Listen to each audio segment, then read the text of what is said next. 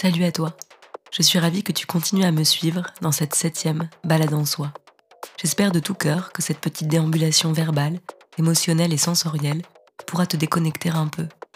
Merci de cheminer à mes côtés, le temps de quelques minutes. Je m'adresse à toi depuis notre micro-maison, où l'on apprend à vivre sans, mais aussi avec. J'ai les yeux tournés vers son hublot, œil grand ouvert sur les beautés et les richesses des campagnes environnantes.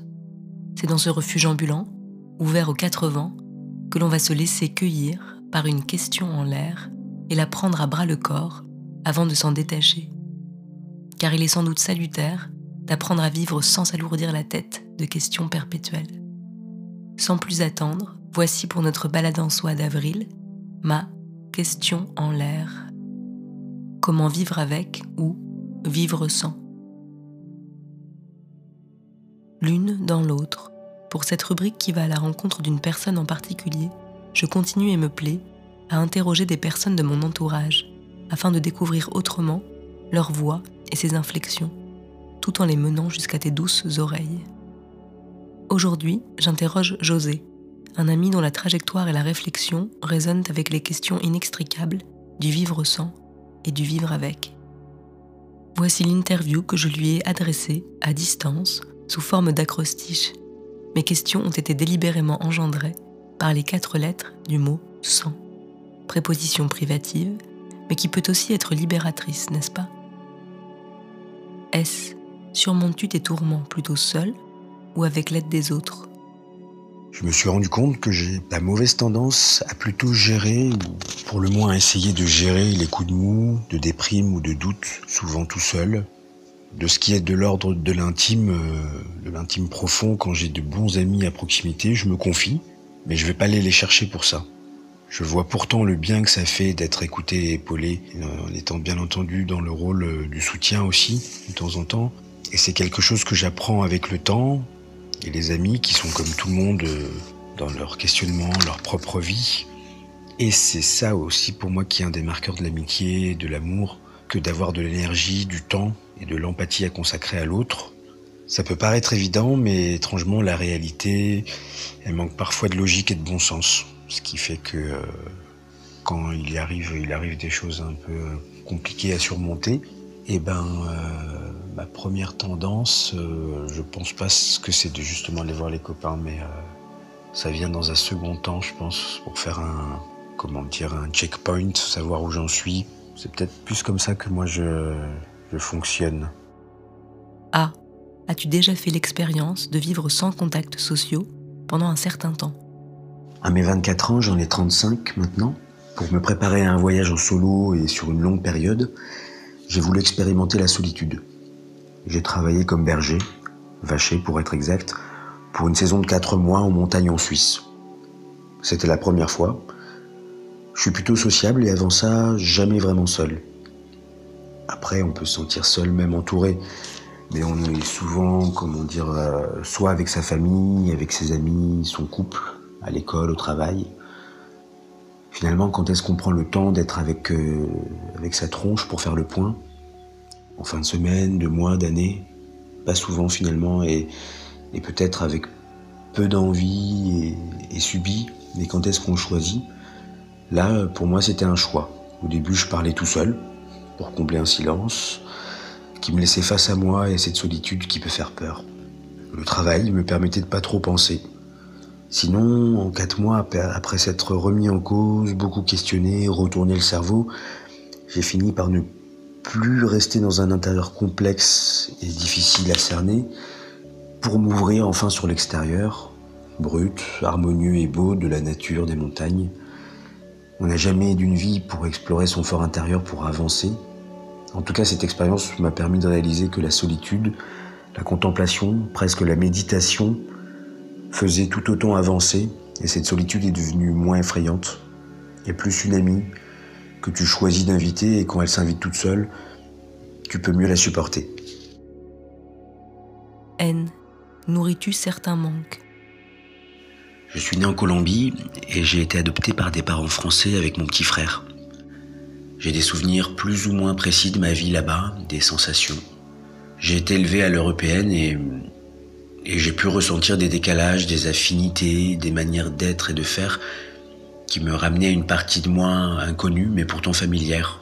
Entre l'héritage transgénérationnel, culturel et l'héritage direct d'une famille biologique que j'ai connue mais dans ma prime enfance, plus âgé, j'ai pu ressentir des manques, la curiosité et une construction identitaire avec, euh, pour le coup, un matériau de base brut, sans en connaître finalement la provenance.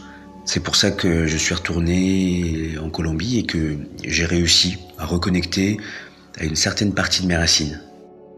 S, sais-tu vivre sans Internet et notamment sans les réseaux sociaux? J'ai éprouvé en tant que nomade moins le besoin d'utiliser Internet que sédentaire. En voyage, j'avais pas de portable intelligent. Pour trouver certains endroits, réserver des billets, communiquer avec les copains et la famille, j'allais quand même dans des cyber. Sédentaire, c'est autre chose. Entre l'administratif, pratiquement essentiellement virtuel, la musique, les films, les mangas, j'y passe plus de temps. Petit, j'étais interdit de télé et maintenant je dois dire que je suis beaucoup plus connecté devant un écran. J'avais juste un mail avant, maintenant j'ai WhatsApp en plus. Et comme beaucoup de personnes, ça prend, je trouve, beaucoup de place dans mon quotidien. Ce qui n'avait jamais été nécessaire devient envahissant. Je ne peux pas dire que je sais pas vivre sans, vu que je vive avec, mais je pourrais. Et pour ça, il faudrait qu'il y ait un changement de paradigme, que j'en ai ras-le-bol d'un coup et que j'arrête, voilà. C'est comme ça un peu que je fonctionne. Détour créateur. J'ai eu le plaisir de découvrir le livre Dans la forêt de Jean England il y a environ deux ans. J'ai été conquise par ce magnifique roman. Je l'ai recommandé ou offert à des amis autour de moi. Elles m'ont partagé leurs impressions éblouies, en ont parlé autour d'elles. Pour tout te dire, en préparant ce podcast sur le vivre sans, j'avais initialement prévu d'évoquer Dans la forêt. Ce livre raconte comment deux sœurs de 17 et 18 ans, Nell et Eva, apprennent à grandir autrement et font confiance à la forêt qui les entoure alors que la civilisation s'effondre et que leurs parents disparaissent. Mais lorsque j'ai appris la parution en français d'un autre livre de Jean England, Apaiser nos tempêtes, je l'ai attendu avec impatience, puis je l'ai lu sans tarder.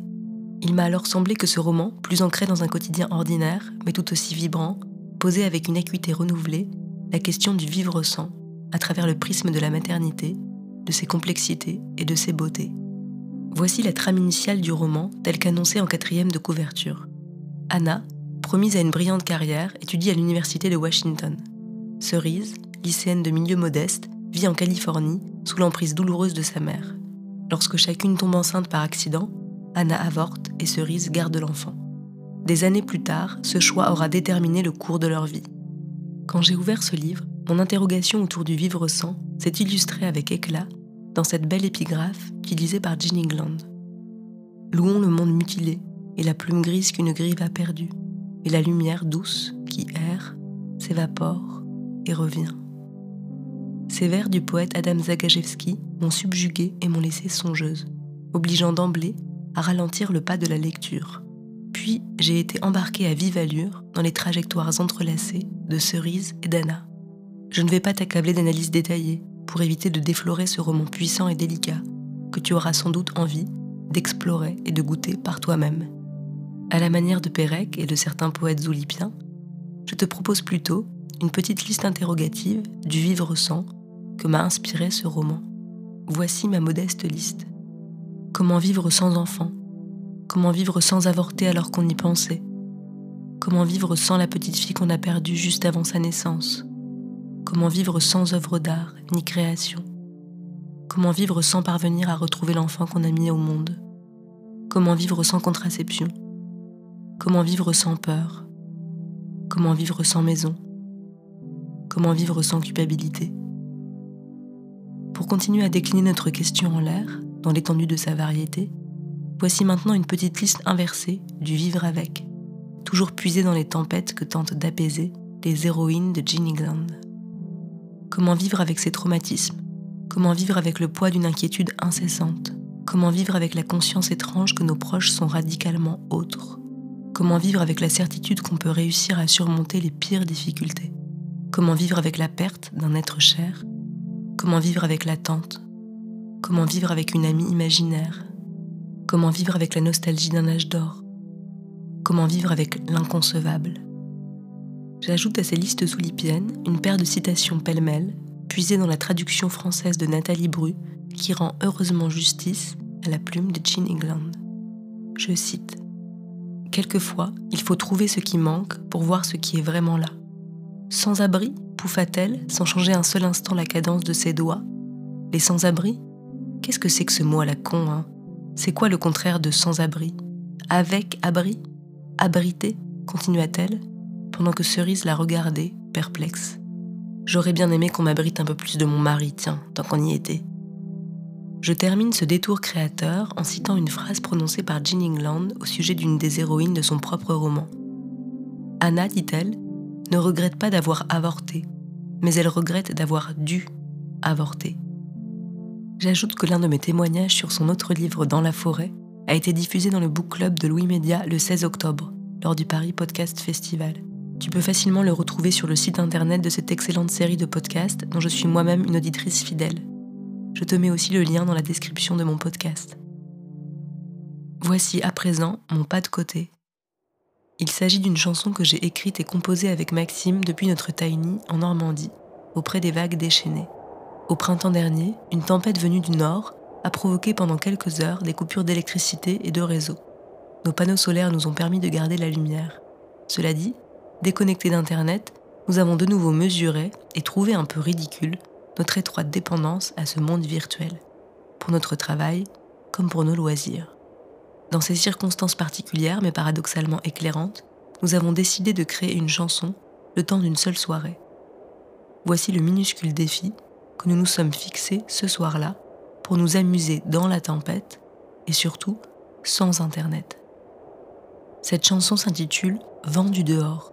Je ne t'en livre aujourd'hui que les paroles déclamées, sans la répétition du refrain que tu découvriras à la fin. Avec Maxime, on serait ravis d'en partager d'ici quelques mois la version chantée. Vent du dehors. À l'horizon, mon ouest est l'océan. On y revient pour inspirer plus grand. Embrumé de sel, le corps un peu serré, je cours, puis je m'envole vers l'aube inachevée. Au creux des falaises, oubliées là-bas, souffle, s'allège mes pas. Entre deux caps, j'enlace le déclin, du jour aux couleurs de nos lendemains. Les vieux pourquoi qui martèlent la tête ravivent ma course ensablée près des bêtes. Écume lunaire glissant sous mes doigts, sombre, sommeil, tout bas. Au bruit des vagues, je marche jusqu'au soir, les yeux frissonnants, le corps bercé de noir. Au loin, des rafales se bousculent entre elles, parviennent à m'étourdir, démêlant mes voyelles. Écorce de l'eau, pliant sous nos poids, souffle, s'allège mes pas. Vent du dehors me fait danser en dedans, j'avance et je m'enroule contre le courant. Vent du dehors me fait danser en dedans, j'avance et je m'écroule avec le courant. Et toi, où tu vas? De quoi aimerais-tu te dispenser parfois? Qu'est-ce qui bouge en toi?